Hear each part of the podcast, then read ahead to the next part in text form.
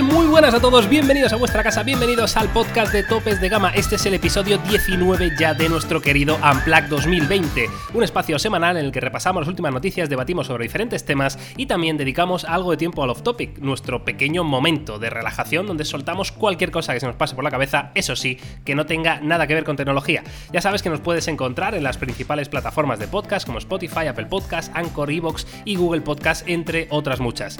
Ya sabes que hoy es viernes 1 de mayo, yo soy Miguel García Blas. Eh, ¿1 de mayo es hoy? No, 8 de mayo. tío. Hoy es 8, que lo tenía, lo tenía del, del podcast. No lo has cambiado, eres un cutre, tío. No lo has cambiado. Madre mía, vaya. Bueno, y saludo aquí a Una se- a Hoz y a Carlos Santagracia. Una semana tarde. Una semana tarde. Miguel, eh, tú tienes el, tienes el cerebro en fase cero. Ahora, Total. de desescalada. Totalmente, estoy en fase 0 y yo creo que me voy a quedar aquí para siempre. Se te ha metido una almendra en, en el, en el cerebro, como a Fernando Simón.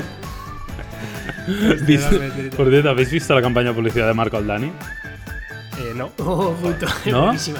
Buenísima. Es ¿Es con, es con el Fernando Simón? Sí, Fernando Simón con un corte de pelo ahí, bien, desde el rollo. Está muy bien, está muy bien. Desde está bien jugado, está bien degradado. Muy bien, eh, os aviso, amigos, amigas, eh, el polen ha llegado, ¿eh? Pues si alguno no lo sabía, yo estoy bastante hecho polvo, ¿eh? De la alergia. El de, Ah. el de los árboles, ¿no, Miguel? No sé, o sea, sí, claro. No Ah, sé vale, qué vale. más polen hay, tío, que pueda llegar. ok, ok, no sé, digo, igual le se ha. Ok. No, joder, o sea, yo simplemente lo quería decir porque voy a pedir disculpas de antemano por si mi voz no suena tan dulce y aterciopelada como os acostumbro, ¿no? Pero bueno, el caso, que estoy, estoy faquete, ¿eh? ¿Vosotros no tenéis alergia? Pues no, la verdad que no especialmente. Nunca he tenido problemas con alergia. Yo, yo tampoco, pero sí que es verdad que me, me fijé, si sales a la calle se nota que no hay gente que está cuidando las calles, quiero decir. O sea, que se ve que está todo, todo el polen en el suelo, de los árboles y... Sí, sí, pero bueno. ¿El tema, No, no, la- el pues- tema de la mascarilla te ayuda con eso? también? Sí, es precisamente, te lo iba a decir, que, que digo, menos mal, menos mal que está de moda las mascarillas, no por, no por moda, sino por necesidad, porque es que yo no, nunca antes, o sea, nunca antes me había puesto mascarilla, ¿no? En época de primavera, y la verdad que, joder, cada vez que salgo a sacar al perro o a pasear o lo que sea, con la mascarilla es que es, es mano de santo, ¿eh? O sea, mm, Muy está bien. muy bien, muy bien. Pero en fin, el caso. eh, tenemos muchísimas cosas, ¿eh? Un programa súper, súper completo. O vais a flipar la cantidad de información que vamos a meter. Así que relajación. Vamos a empezar, si queréis, chicos, por la primera de las noticias de esta semana. Que es que ha salido eh, la Developer Preview número 4 de Android 11. Ya sabéis que Google siempre acostumbra a ir soltando estas pequeñas eh, versiones para desarrolladores de, de la nueva versión que se presentará dentro de poco. Ahora, hablaremos, ahora hablamos de esto. Y bueno, pues eh, han presentado la 4. En concreto fue ayer o antes de ayer, si no recuerdo mal. Que tenéis un vídeo, por supuesto, en, Topes de Gama Plus. Y, mm, y el caso es que es curioso porque, eh, digamos que esta versión no estaba prevista, ¿no? Había una previsión de, lanzamiento de seis versiones beta eh, y ahora tocaba la primera eh, beta, digamos, mm, descargable vía OTA, en plan fácil, una versión más estable. Bueno, pues no ha sido así. Se retrasa esa primera beta fácil y llega esta Developer Preview número 4. Yo creo, mm, es una opinión mía, a consecuencia de todo el tema del, del COVID-19, ¿no? Que no hayan podido, digamos, acelerar el trabajo como les hubiera gustado. Eso sí, eh, nos invita, Google nos emplaza al día 3 de junio, ya está confirmado de manera oficial, porque van a hacer un evento en streaming eh, presentando todas las novedades de Android 11, ya entendemos que con esa versión final, y además, quién sabe, con el Pixel 4a. No sé si lo esperáis vosotros para el 3 de, de junio o, o os parece de pronto. No, yo, yo creo que encaja, ¿eh? porque mira, el otro día veía que justo hace un año que estuve en el Google I.O., es decir, Claro. eh, pues bueno, pues un mes de retraso más o menos coincide con, con un periodo de confinamiento, con problemas eh, que hayan habido por retrasos debido al, al COVID-19, ¿no? Con lo cual yo creo que encajaría. O sea, lo normal hubiera sido que lo estuvieran presentando más o menos estos días, pero bueno, con la situación actual yo creo que un mes de retraso más o menos es, es razonable y sí que encajaría 100% con eso. Pues sí, pues, pues muy bien, ¿verdad, Carlos? Sí, yo es que no tengo mucho más que añadir. Yo es que tengo muchas ganas de, de- de verlo ya. Yo tengo muchas ganas de Pixel, es el que falta. O sea, ya, ya tenemos todo. Ya los chinos han presentado todo lo que tocaba. Ya hay todos los gamas altas, ya hay todos los gamas medias. Ahora hablaremos de algunos lanzamientos importantes. Y lo que falta es la gente que quiera ese teléfono de gama media sin renunciar y seguramente con la mejor cámara del mercado. O sea, yo tengo unas ganas locas. A ver, lo único, como siempre, ¿no? Que es una pena que en España la distribución es, es un poquito. eh, no se le ocurren demasiado a la gente de Google en España, ¿no? Pero aún así es un teléfono muy interesante. Bueno, pues estaremos atentos. Eh, día 3 de junio, repito, eh, creo que es a las 5 de la tarde hora española, a las 10 de la mañana hora estadounidense, para que lo tengáis un poquito en cuenta.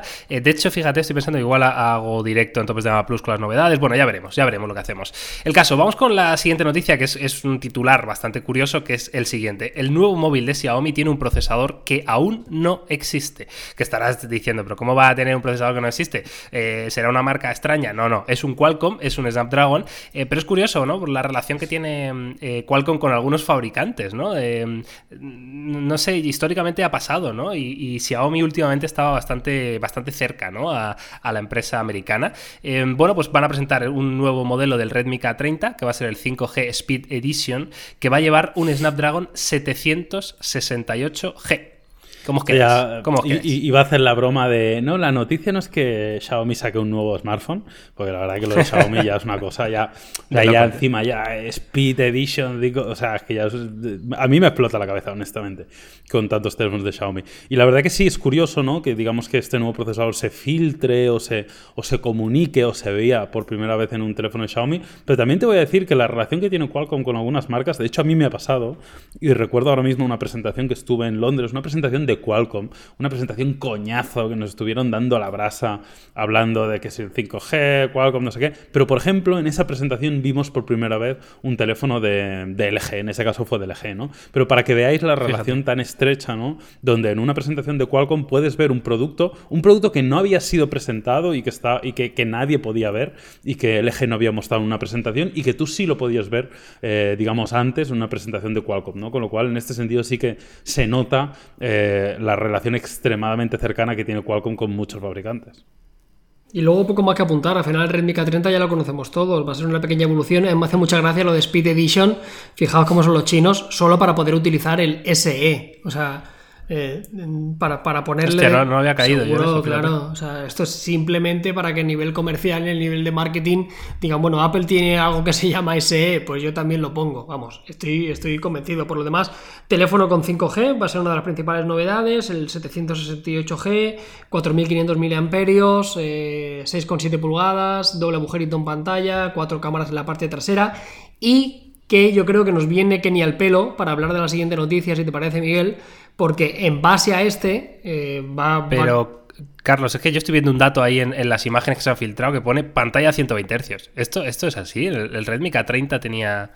tenía ¿No, había, una versión Pro del K30? Sí, seguro que había una versión Pro, pero no sé si llegaba a los 120 Hz. Es que igual por ahí van los tiros del, Speed Edition. Podría ser, tendría eh, sentido, sí, sí, claro. Sí, sí. Bueno, el, pues ahí está, eso. Eh, esperaríamos a tener más, más información para confirmaros, pero ojo, eh, ojo que puede ser interesante. Carlos, decías eh, para empalmar con la siguiente. Sí, únicamente porque una de las noticias que llevaba más tiempo hablando y que seguramente mucha de la gente que, que escucha este podcast y nosotros mismos tenemos muchas ganas y hablamos de presentaciones y seguramente el que faltaba a la fiesta que si venía, que si no venía, a ver de qué, de qué forma va a ser el Pocophone. Y parece que ya es una realidad, el Pocophone F2 se va a presentar muy, pero que muy pronto, concretamente todo parece indicar que el próximo martes 12 de mayo, y decía que venía a hilar un poco en relación de este Redmi K30, porque recordamos que guarda prácticamente a nivel de especificaciones casi todo, ¿no? Es, prácticamente un calco, únicamente cambiándole el nombre. Y ojo porque va a ser una realidad, ¿eh? muchas ganas de ver este Pocophone, eso sí, y ahora nos metemos en harina de especificaciones que la gente se olvide, esto no va a costar 300 euros. Hmm. Sí, hombre, yo creo que la subida de precio ya algunos nos la imaginamos un poco, ¿no? En el sentido de que hemos visto como el mercado por sí eh, ha, tenido una, subida importante de precio, pero bueno, yo también os voy a decir que si, si viendo un poco las imágenes que, estamos viendo de este terminal, oye, la pinta también te digo que es de teléfono bastante más premium. ¿eh? Yo creo que en este caso mm, lo, que ha hecho la gente de, de, Pocophone es tratar de luchar en esta guerra donde está por pues, Realme con el X50 Pro, donde está, eh, bueno, el propio su primo de Xiaomi con el Mi 10 normal, ¿no? O incluso, si me apuras, el OnePlus 8, pero tratando de, bajar todavía más. Em, eh, pues el rango de precio, ¿no? Y colocarse por debajo claramente de los 600 euros. Eh, sí que es cierto que en este sentido, en una comparativa, vemos que, por ejemplo, hay detalles como la memoria RAM que estaría alrededor de los 6 GB, etcétera, o sea, un poquito por debajo de lo que decíamos de OnePlus 8 o X50 Pro, pero vamos, eh, huele otra vez, mm, no sé qué pensáis vosotros, por mucho que esté en un marco superior de precio, huele otra vez a teléfono calidad-precio libra por libra, ¿no? Como se dice con el mundo del boxeo. Sí, la verdad que, bueno, hay, quien dice que, este año el, Snapdragon 865, por llevar eh, el modem 5G, que de hecho Qualcomm obliga a todos los teléfonos que lleven este procesador a, que incluyan ese, ese, modem, parece ser que está encareciendo mucho el precio de los teléfonos que lo llevan, ¿no? Y, este Pocophone evidentemente no se va a librar. También destacar que este Poco F2 no es el Poco X2, que ya se presentó hace unos un tiempo, ¿no? Me parece que es, que es un modelo mucho más de gama media, mucho más inferior, ¿no? Este es, este es el Poco F2, el sustituto del Poco F1 con specs a, full, como dice Yauma, y que va a ser más caro. En concreto se habla de 570 euros, ¿no? Que, que aún así sería el flagship más barato que existe, ¿no? O sea, si quieres un 865, difícilmente vas a tener uno mejor que este, ¿no? Por menos dinero. Miguel, solo una aclaración, porque eso me pude enterar el otro día. No, no voy a citar la fuente por si acaso, pero, pero sí que. Eh, no, a ver, entiendo que es algo que, se puede comentar. Eh, es verdad que el 5G viene incluido en el 865, pero no está obligado que tú lo habilites.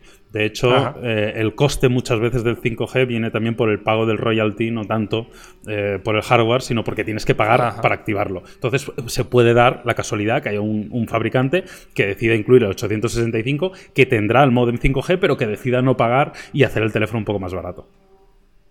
Que yo, sinceramente, yo creo que sería un poco un sinsentido, ¿no? O sea, para eso utiliza un 730G o utiliza otro procesador o sea, creo que el 865 sin el 5G. Lo vende, ¿no? sí, claro, y también es una forma de encarecer, aunque es una forma también de generar un poco de margen de beneficio. También está dando una funcionalidad que, lo decimos siempre, ¿no? Que quizá a corto plazo no, pero a medio largo plazo será un imprescindible. El 5G ahora es una anécdota, entre comillas, de aquí a dos años será una realidad, si, si, todo, si todo va como, como se espera.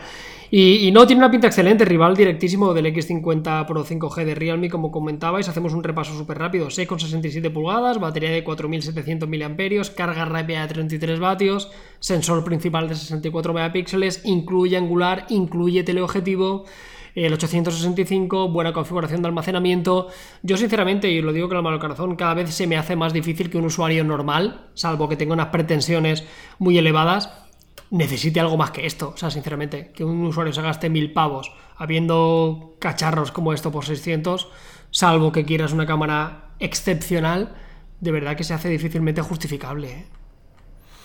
Estoy de acuerdo. Estoy de acuerdo. Deciros que esta presentación, que como decíamos, es, el día 12 de mayo, que es, eh, está prevista, ¿no? No sabemos si se va a presentar ahí el, el pero vamos, eh, el F2 quiero decir, ¿no? Porque es un evento de Poco, eh, Poco is back es el eslogan, ¿no? Que no sé si es muy acertado, y será a las 2 de la tarde, hora española, ¿vale? Para que lo tengáis ahí en cuenta.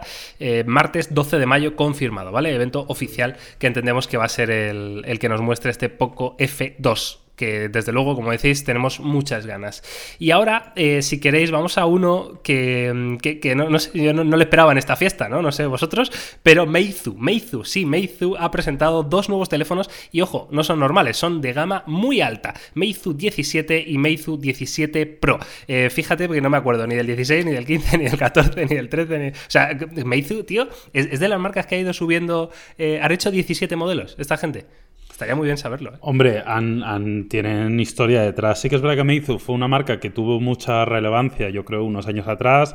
Tuvo incluso presencia en España. Es verdad que últimamente lo estamos viendo poco, pero yo antes comentaba un poco fuera de, micrófonos es que, en mi último viaje a China, hablando con gente que, que vive ahí, pues eh, Meizu es una marca que no ha dejado de tener presencia. Pero del mismo modo que no ha dejado de tener presencia, también os digo que no era una de las marcas más relevantes en China. ¿eh? O sea, es algo que tenéis que tener en cuenta. Ahí es una marca que, bueno, lo conocen algunos, pero que no es una marca masiva ni con una cuota de mercado muy grande.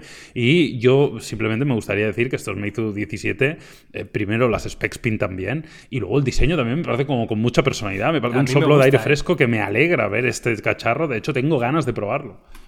No sé, yo, yo Meizu, mm, si os digo la verdad, si hay una marca que me ha sabido muy mal, que no le haya ido bien, de las chinas ha sido Meizu. O sea, me, parecía que históricamente siempre hacían unos teléfonos increíbles a nivel de especificaciones, a nivel de pantalla, a nivel de diseño, siempre se la jugaban. Eh, yo recuerdo en su momento los MX5, algunas versiones Pro, que eran prácticamente un calco a nivel de especificaciones de las versiones Plus de Samsung. Eh, es, es, un auténtico bicho, de verdad, y ojalá les vaya bien y ojalá podamos volver a verlo en nuestro país, cosa extraña. Pero hacemos un repaso si queréis a las especificaciones eh, dos teléfonos muy grandes de 6,6 pulgadas, con 90 Hz, Full HD, eh, con un hardware similar, 865, diferencias en este caso en la memoria RAM, cámara frontal de, 20. En el apartado fotográfico, 64 megapíxeles, gran angular, teleobjetivo y profundidad para el Pro, en el caso del más económico, entre comillas, eh, se eliminaría el, teleobjetivo, introducirían un macro y un sensor de profundidad, batería de 4.500 mAh con carga rápida de 30 vatios, incluyendo la versión Pro carga inalámbrica, teléfono 5G, teléfono con NFC, lector de huellas bajo la pantalla, un diseño muy bonito y, por desgracia no sé si tenemos precio, eh, mira, sí, al cambio, claro, que esto es una chaladura. Si llegara a nuestro país no podría ser. Pero es que en China, si esto la gente se lo puede importar, eh, ojo, porque son unos 500 euros al cambio la versión económica y la versión Pro de 8 GB con 128 se va que no llega a los 600 euros. O sea, es una, es una barbaridad. Es una barbaridad. Eh, lo único que os queda por, saber, después de las especificaciones, el repaso que ha hecho Carlos, es un poco el que hablemos del diseño, ¿no? Es un diseño, como decía Yauma, con mucha personalidad, sobre todo en la parte trasera, porque eh, las, las, cámaras las coloca todas en, horizontal, ¿no? Una detrás de otra, pero en el centro, entre los cuatro sensores que tiene, pues en el centro parece que hay un quinto sensor, pero no, es un anillo LED eh, que es el flash y realmente le da un toque como muy, muy guapo. No sé vosotros qué pensáis, pero a mí me gusta, ¿eh? Y luego la parte delantera con perforada en pantalla, en la esquina superior derecha, un teléfono muy todo pantalla y a mí el diseño me, gusta mucho. ¿eh? Sí, a mí, la verdad que sí, me parece que tiene mucha personalidad y, ojo, recordemos que Meizu siempre ha tenido muy buena relación calidad-precio. ¿eh? Eh, es verdad que, como decía Carlos, estos precios no, no, serían aplicables a una llegada a España oficial, ni incluso probablemente importando lo que te salga un poco más caro, pero, pero, pero ojo, ¿eh? porque Meizu siempre, yo recuerdo los inicios de Meizu, que, era, era la relación calidad-precio, era Meizu o Xiaomi, muchas veces era Meizu por debajo, por delante de Xiaomi, ¿eh? así que, que mucho cuidado. ¿Qué pasaría ahí, verdad? Era, era, el duelo ¿no? que tenían Meizu y Xiaomi cuando, cuando llegaron los chinos, ¿no? Y, Meizu se fue a la. Fíjate, fíjate, nosotros tuvimos la oportunidad de conocer al presidente, incluso cenamos con ah, él en una. Sí, yo he ido a, yo a China creo que he ido dos o tres veces a Meizu, a presentaciones de, de, teléfonos. Y yo recuerdo en un momento, fíjate que le hicimos una pregunta. Eh, ¿Qué pasa? Estoy recordando cosas que no. Que no hay una cosa. Ay, dime una pista, llama a nivel interno. De una persona en representación de un foro español. Ah, bueno, sí, claro, por supuesto que sí. Eh, no me acuerdo. Y me acuerdo también de un, de, uno, de un hotelico que estuvimos con una piscina fantástica. sí, sí, sí, eh, yo recuerdo que esta gente tuvimos eh, la oportunidad de hablar con ellos y ya os digo, yo muy fan de esta gente. Recuerdo con, con, Xiaomi lo que dice Yamba que en algunas ocasiones Meizu estaba por delante. Recuerdo que fue de los primeros en introducir paneles AMOLED, que no era muy habitual y tal. La cuestión, que recuerdo haber hablado con el presidente y que lo pillamos en aquel momento de que estaba en una fase de expansión, pero estaban en ese problema que le suele suceder a muchas empresas, que, puedes morir entre comillas de éxito, ¿no? O sea que no tenían que ampliar las líneas de producción y, estaban un poco puteados porque se estaban dando cuenta que igual no podían llegar a, poder satisfacer las necesidades que tenían su, su, público, ¿no? No sé qué pasaría, pero yo por cerrar el tema, de verdad, ojalá que les vaya bien y ojalá puedan venir, no igual de forma oficial, pero que se puedan conseguir porque me parece que, que sería una marca que sería una pena que desapareciera. Lo que pudo ser y lo que finalmente ha sido, porque vamos a pasar al debate que es eh, ese número uno de Xiaomi como fabricante em, que, bueno, que más eh, cuota de mercado tiene en España, ¿no? Que es absolutamente un hito, ¿no? Es la primera vez que Xiaomi consigue conquistar el número uno en España eh, y también en, otros países está bastante arriba, ¿no? Entonces vamos a hablar de esto. Este es el punto de partida de un análisis que ha salido hace, hace bien poquito que sitúa a, a Xiaomi como número uno en España en el primer trimestre de 2020, lo cual es una absoluta barbaridad. Em, yo creo que hay muchas cosas aquí que hablar, hay, muchas cosas que vienen como consecuencia del veto de Huawei y bueno, vamos a ponerlas todas sobre la mesa, las cartas y debatimos, ¿no? Eh, ¿Quién empieza? Va. Pues yo mismo, si quieres. Pues em, claro. Yo lo que me gustaría decir es que yo creo que esto es algo que más o menos no, nos olíamos todos, ¿no? O sea, que esto iba a ocurrir, que algún día Xiaomi iba a ser número uno en ventas, yo creo que era algo bastante razonable que pudiera pasar. y yo pensé que nunca sobrepasaría Samsung. No, tío, yo sí. sí. sí. yo creo que sí. Yo creo que era bastante evidente viendo un poco la progresión de las ventas. Eh, o sea, si seguía la tendencia eh, meramente, pues iba a suceder y es lógico, ¿no? Yo creo que se, se ha juntado un poco la tormenta perfecta y, me parece que eso ha sido lo que ha ocurrido, ¿no? Pues que Xiaomi es una marca que cada vez tiene más penetración en el mercado internacional, eso es evidente, que tiene una cantidad de productos brutales, eso ayuda evidentemente, porque recordemos que en este caso em, estamos hablando de ventas, eh, es decir, estamos hablando de número de unidades. Entonces, evidentemente, tener un portafolio muy rico es, es un aspecto bastante clave. Yo creo que también se está notando este desembarco importante en cuanto a la, red de, retail de Xiaomi en España, ¿no? que llevaba muchos meses trabajando, abriendo muchas tiendas y eso evidentemente también es un factor importante en este proceso. Y luego, pues oye, pues el problema que ha tenido Huawei, pues evidentemente le ha afectado positivamente a Xiaomi. Eh, el problema sanitario que estamos viviendo y que hace que la gente, pues aquellos que se gastaban 800 ahora se gasten 200, pues igual también le puede, le puede repercutir, ¿no? Pero bueno, era algo que yo creo que iba a suceder, que ha sucedido, que es lógico, normal y que yo creo que Xiaomi seguirá muy arriba en número de ventas durante bastante tiempo. Sí, sí, poco que añadir para no redundar. O sea, al final es que dieron con la clave con dos cosas que no sé muy bien cómo lo hicieron, porque es demasiado agresivo y veremos cómo se sostienen los precios, porque sí que es verdad que están subiendo los precios en la gama alta, pero la gama media se sigue manteniendo muy bien. Pero están en todos los sitios, vas a cualquier centro comercial, cualquier ciudad de nuestro país, en el centro tiene una tienda de Xiaomi, está con distribuidores, está con operadores y, abordando sobre todo el gasto medio en España, que son 220 euros. Al final nosotros nos dejamos llevar por los MI 10, MI 10 Pro y iPhones y P40, pero al final la gente de la calle y de a pie se gasta 200 euros en un teléfono. Y al final, obviamente, tú por 200 euros, lo primero que te viene a la cabeza es el Xiaomi ya no solo por el precio, sino también por la calidad que, ofrecen. Eh, yo también no quiero restarle valor y veremos qué ocurre con esto en la siguiente fotografía, aunque va a ser muy difícil que sobrepase esa, figura.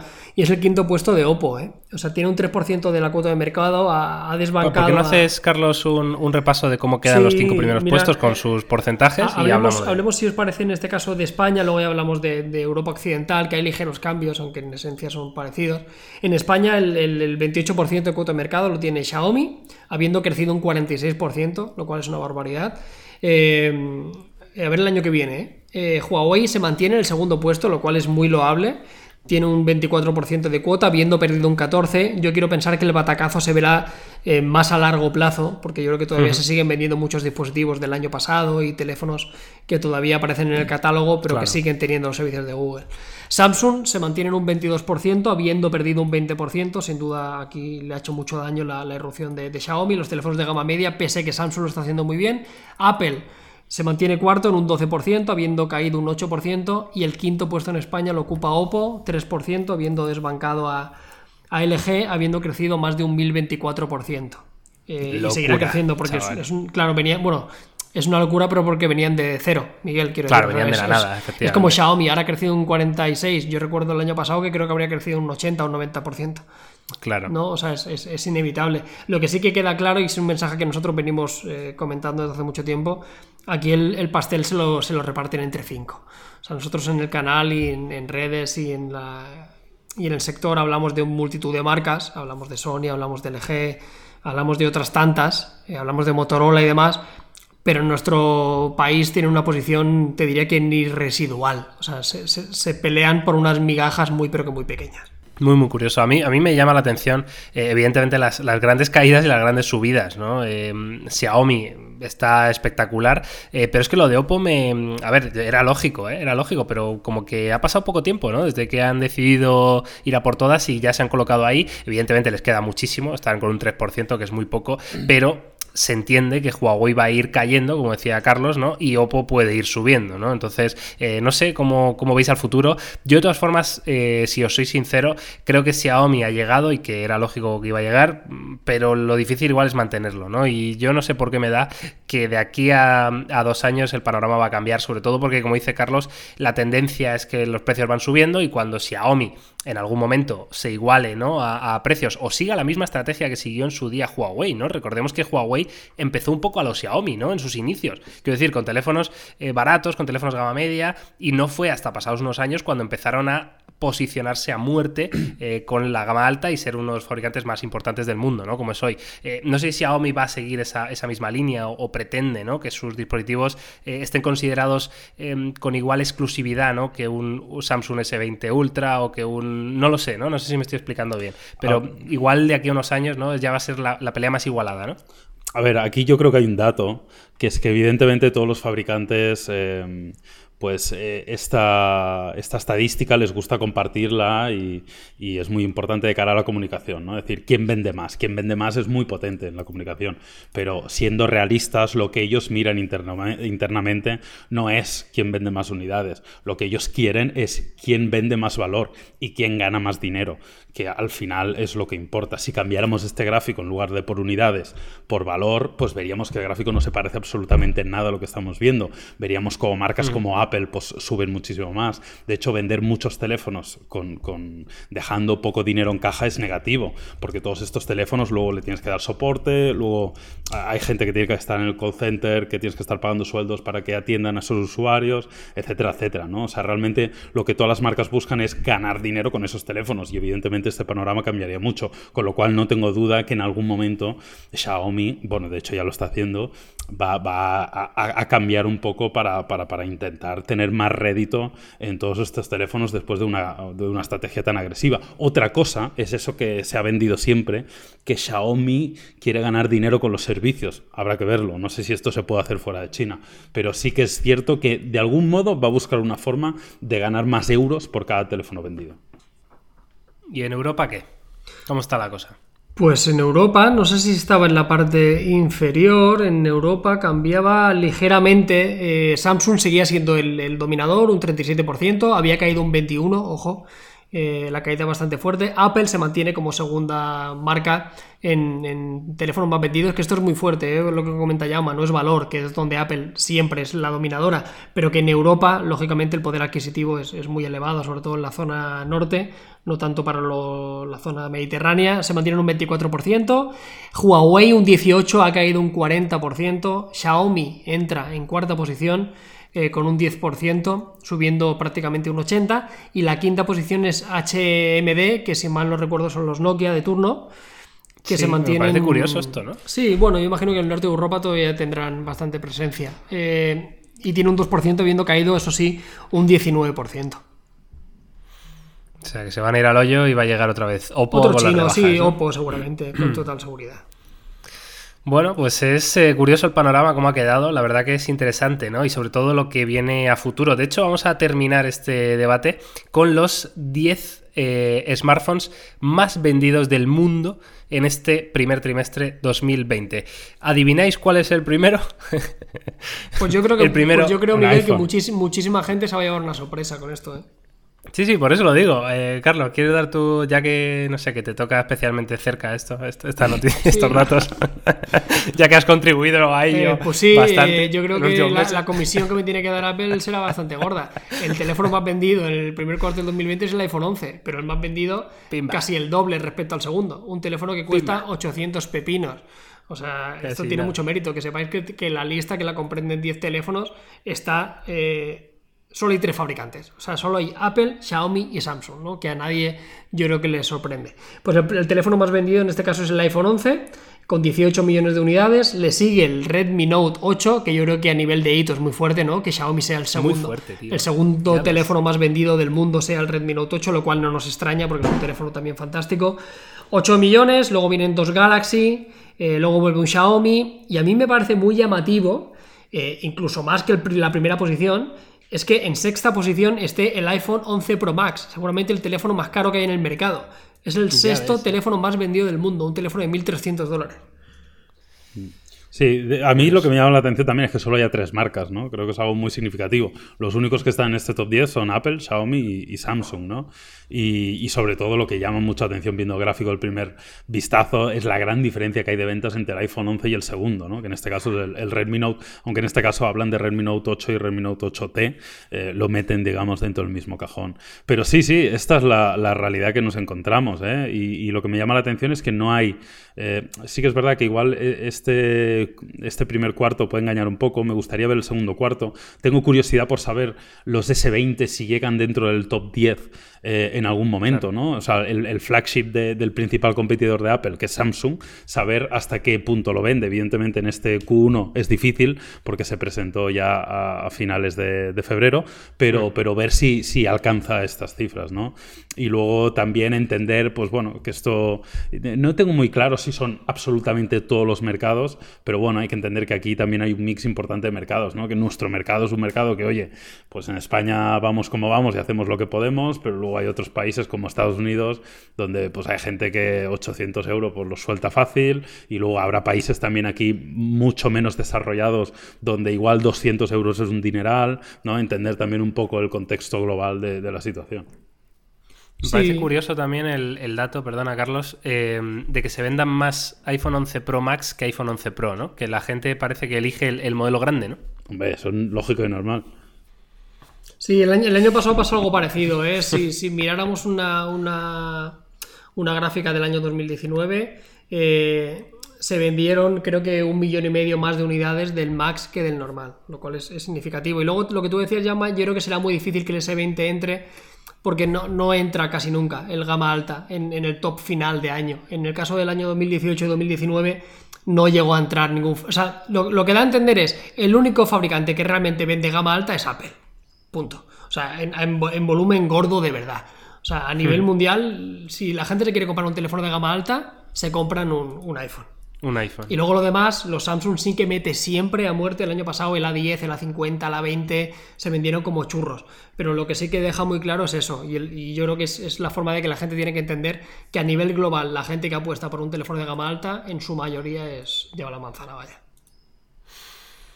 No sé, a mí me hubiera gustado ver. O sea, ni en, en 2019 tampoco estaba Huawei, tío, los, los P30, los P30 Pro. Es que, la, gama, es que es eso, o sea, gama alta, eh, iPhone. Gama media, Samsung eh, y Huawei. Es como el resumen.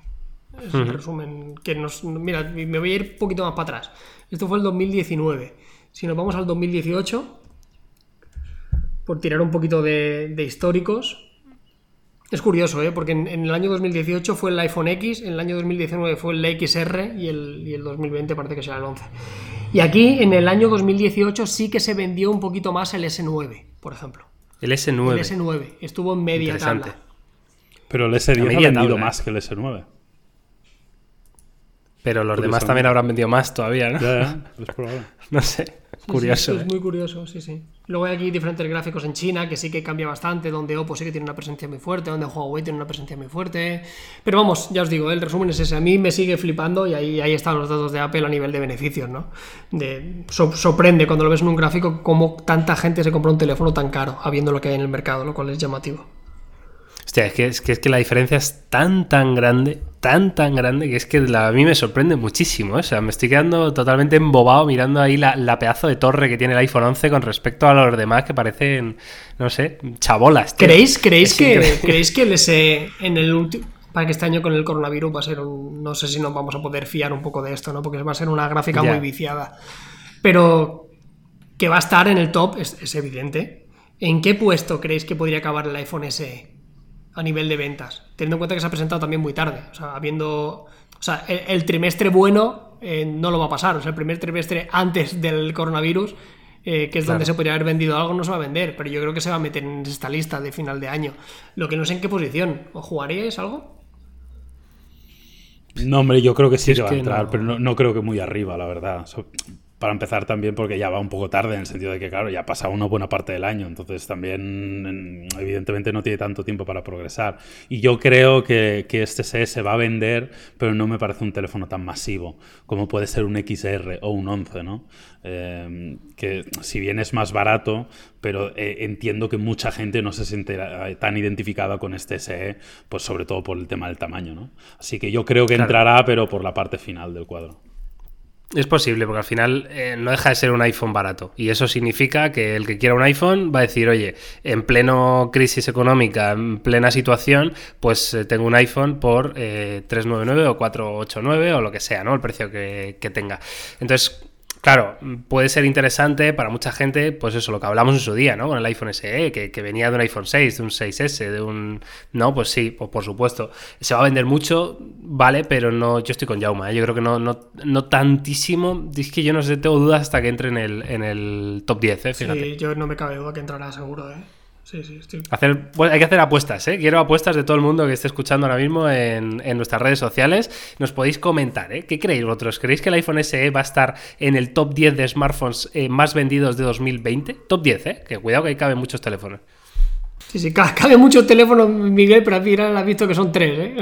Hostia, ¿eh? Hay, tres y en tres o tres. Oye, no hemos hecho el. No hemos hecho el, No hemos leído la lista completa, ¿no? iPhone 11. El segundo, Redmi Note 8 y 8T. Tercero, Galaxy A51. Eh, Galaxy A10S, Redmi Note 8 Pro, que ojo, que está ahí en quinta posición también, ¿eh? Cuidado. iPhone 11 Pro Max, eh, Galaxy A20S, Galaxy A01. ¿Esto qué es, tío? Pues tú imagínate. ¿Qué es el Galaxy A01? Te lo busco. es el Galaxy A01, tío, lo estoy mirando ahora mismo. Galaxy A01, un teléfono de. Es que claro, es un teléfono de 120 euros, tío. Es que claro. Ah, hostia. Bueno, luego el Redmi 8A, también previsible, y el iPhone 11 Pro es el que cierra este, este ranking, este top. ¿eh? Muy, muy interesante, la verdad, hablar de esto. Eh, bueno, en fin, eh, ahí están los datos. los datos son muy, muy representativos de, lo que pasa en el mundo, de cómo trabajan cada uno de los fabricantes, lo que hemos hablado de Apple, el valor que consigue, ¿no? Y vender teléfonos a ese dinero no es nada fácil, y eso lo consigue una compañía como, como Apple, ¿no? Y luego Xiaomi y Samsung, es curiosísimo que, que no haya ni uno más de ningún fabricante eh, y solo estén además casi a partes iguales, ¿no? O sea, Xiaomi con 3-4 modelos, Samsung con otros 3-4, ¿no? En fin. Sí, sí, en fin, pues esta es la realidad actual. Pues nada, pues eh, dicho esto, eh, debatido el tema de Xiaomi número uno y el, un poco el futuro del mercado, eh, podemos pasar al off topic, ¿no? Yo creo que es momento, buen momento para relajarse. Y para hoy, para esta semana, em, no tengo mucha cosa porque a nivel de series sigo viendo la misma serie que hace, que hace dos semanas. O sea, me está. la estoy dosificando de manera correcta. Es la de sucesión de HBO, que me está encantando. O sea, lo vuelvo a confirmar. Pero el caso es que ayer hubo un evento de Microsoft con la nueva generación de videoconsolas, eh, Xbox eh, Series X, que yo me estoy haciendo un lío con los nombres, no sé vosotros eh, si estáis como yo. Hostia, porque cuál es. O sea, la primera fue la Xbox, ¿no? Hasta ahí estamos de acuerdo. Pero, a partir de ahí ya no sé en qué orden va cada una, tío, te lo juro, ¿eh? O sea, me dices 360. Mm, no, yo ahora. One X. La, siguiente, o sea, yo tengo la X, la One X, y esta es la siguiente. Que es la Series X. que, es, que es el pepino. es el pepino.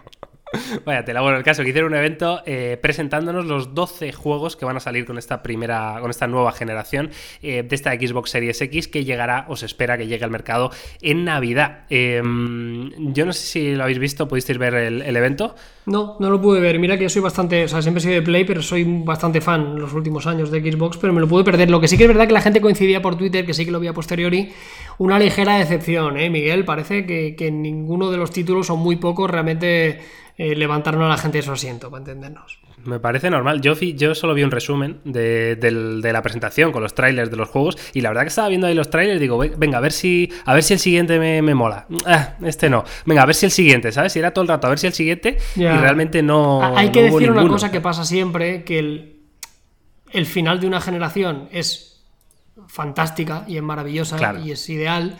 Y el primer, segundo año de la nueva generación suele ser siempre un poco chusterilla, pero porque ha pasado siempre. O sea, es, inevitable, ¿no? Yo creo que en este caso es un, es un ejemplo muy claro. Yo solo, ahora comentaremos algunos de los títulos, yo vuelvo a hacerme muy pesado. Eh, Game Pass está Red Dead Redemption, o sea, ya solo por eso merece la pena utilizar Game Pass. Y hay gente que no tenga Xbox, Game Pass también está para PC. Y, sí, de hecho. Y ese está, más, y ese ¿eh? está más barato, tío. Y puedes jugar los mismos juegos. de hecho, hubo una oferta que lo pillé por un euro o algo así. Un euro por, para dos meses o algo así. digo, bueno, que esto es una locura, tío. Sí, muy loco, muy loco. Sí, pero es el Red Dead el 1 o el 2? El 1 el nuevo, por supuesto. ¿El nuevo? Sí, sí, sí, sí. Yo pagué 60 euros por ese juego hace no demasiado tiempo. Curioso, ¿eh? Curioso. Bueno, eh, Jauma, ¿quieres decir los juegos que han salido aquí? Sí, sí, sí. la verdad que eh, estaba aprovechando ahora para ver algunos que no, que no había visto. Em, Y la verdad que a mí, por ejemplo, el, el, Bright Memory Infinite me parece que tiene bastante buena pinta, porque es el tipo de juego también que se asemeja un poco al, estilo que a mí me gusta, rollo shooter, un poco... un poco que vea yo el Bright Memory. Un, este. un, poco crisis, por así decirlo, ¿no? Y me parece bastante llamativo. Mira, voy, voy a nombrar los, los títulos. El, Bright Memory Infinite, que como os digo, es un, es un shooter en primera persona, el DIR 5. por cierto, Yauma, eh, un breve inciso. Este Bright Memory me suena, me suena a mil, igual estoy metiendo la pata, ¿eh? pero me suena a mil que está para móvil, tío. Eh, o sea, la misma ambientación debe ser de los mismos creadores. ¿eh? Bueno, en fin. Eh, Podría ser. Luego tenemos DIR 5, simulación de, conducción, carreras, etcétera. Scorn, que todavía no he visto el tráiler y no sé muy bien de qué va, pero es un rollo así... Mm, no sé si es survival horror, pero sí, un rollo así dark. Está todo el asco, tío. Oscuro, asco rollo pesadillas y demás, ¿no? Luego tenemos el, el, no sé cómo se pronuncia esto, el Corpse, Em, que, que, también tiene buena pinta, es un shooter. Yo, evidentemente, me, dejo llevar por los juegos que me gustan a mí, evidentemente. ¿eh? Este Yauma es como de naves, ¿no? El Corps. Sí, este, es, como una ambientación espacial, pero también es como un shooter en primera persona, por lo que parece al menos en el tráiler. Pero sí que tiene una orientación y un, estilo así muy de, de, galaxias, etcétera, etcétera, ¿no? Luego de deporte, el, Maiden 21, que el de, de fútbol americano. Luego hay uno que se llama Vampire de Masquerade que no tengo ni puñetera idea de qué va, porque no he visto... ¿Qué es esto? Voy a virarlo. Ah, vale, esto es otro de estos también, rollo oscuro, rollo fumada mental, tío. Es que como que todos los juegos se están centrando mucho en esto, ¿no? Claro. Luego, luego está el, Call, of the Sea, que es un juego ya más rollo indie, ya el aspecto es un poco diferente. Luego tenemos un rollo acción RPG que se llama The Ascent. Y otro que se llama Medium, que este no lo he visto, no sé si habéis visto el tráiler de Medium, pero es un rollo Yo he visto un poco... He visto el principio, pero que decía que era del, de los creadores de Silent Hill, ¿no? O alguien que participó en, en Silent Hill, no sé exactamente, pero también de miedo. O sea, de miedo, movidas raras. Aparece una mujer embarazada en el tráiler eh, y de repente cierra los ojos y se despierta en un mundo ahí, no sé, posapocalíptico total. estas cosas de verdad que no. No se puede hablar con más desprecio, Miguel, de algo en general, ¿eh? Hostia, es que he visto como que se repite mucho esta, esta ambientación, tío, oscura, terror, no sé qué. Y, son cosas muy raras, tío. Son cosas que yo no sé qué, piensa la gente, tío, para hacer estas cosas. Yo, dejando de lado los juegos y hablando otra vez de, Xbox, de otros servicios, eh, yo lo que tengo muchas ganas de probar, que ya empiezan a salir algunos análisis, es el, el xCloud, ¿eh? el proyecto xCloud de, de Xbox. Porque esto parece que sí, que sí, de verdad, es el Netflix de, de los videojuegos real. Em, con un dispositivo móvil, con un mando de la Xbox y por 15 dólares un catálogo de juegos que se te va a la cabeza y, para poder jugar al momento. ¿eh? Únicamente necesitas una conexión a internet de 5 GHz y que tenga mínimo 20 megas de... Es el, es el Google Stadia, ¿no? De, Microsoft. Pero, pero, con un catálogo brutal, ¿eh? ojo, que esta gente... O sea, llegan yo repito, soy muy fan de PlayStation, pero llegan muy bien posicionados para la siguiente generación y van como dos o tres pasos por delante a nivel del streaming y de servicios, ¿eh? que va a ser el futuro de los videojuegos, está clarísimo. O sea, tanto con Game Pass como Xcloud le, van, le pueden pegar muy duro ¿eh? a PlayStation. Sí, sí, total. Sí, lo único de PlayStation es el catálogo, es lo que realmente los, exclusivos de Play son los que le hacen al final vender más y, y es así, pero desde luego, como dice Carlos, estoy contigo. ¿eh? O sea, el, futuro cloud, eh, Microsoft lleva trabajando en ello mucho más que, Sony, mucho más años. Tiene sentido también, ¿no? Por la propia simplemente... compañía.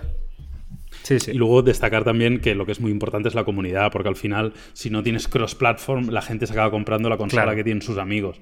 al final eso sí que me parece que es fundamental, ¿no? Y ahí sí que PlayStation siempre ha tenido ventaja porque vendía muchísimas más unidades, ¿no? Aquí en España especialmente, donde somos un país PlayStation. Pero, pero sí, eso es lo más importante, que puedas jugar con tus amigos. y creo que esto va a ser fundamental. Oye, ¿y el, ¿y el Assassin's Creed este de los vikingos, tío? ¿Lo habéis visto? Porque esto no es de no es exclusivo de Xbox, ni muchísimo menos. De hecho, ya salió hace unos mm. días, ¿no? Pero tiene, tiene buena pinta, tío. es que no he sido nunca de Assassin's Creed. estoy ya un poco colapsado de Assassin's Creed, ¿eh? la verdad. A mí me encantó el primero y he jugado varios de ellos, pero ya llega un momento que me parece que han estirado tanto el chicle que, a, mí me ha dejado de despertar interés, honestamente. Sí, al final es el típico ejemplo de, de ves a A, pasa por B y luego a C y repite. Pero sí que es verdad que a nivel de, jugabilidad es divertido, las, la, ambientación es muy guay, baja muy rápido de precio. Ahora te puedes comprar el Odyssey por 15 pavos, que ya solo a la gente que le guste un poco barato, a nivel, ¿eh? nivel histórico, por ver tema de Egipto y tal, ya solo merece la El pena. por Odyssey es el de Egipto. Sí. Vale. Que es muy guay ya simplemente por eso, ¿no? Eh, y en este caso es, es un- es una temática y una ambientación que no estamos demasiado acostumbrados. Sí que lo hemos visto mucho en series, que está muy de moda, con vikingos, eh, un poco Juego de Tronos, salvando las diferencias, ¿no?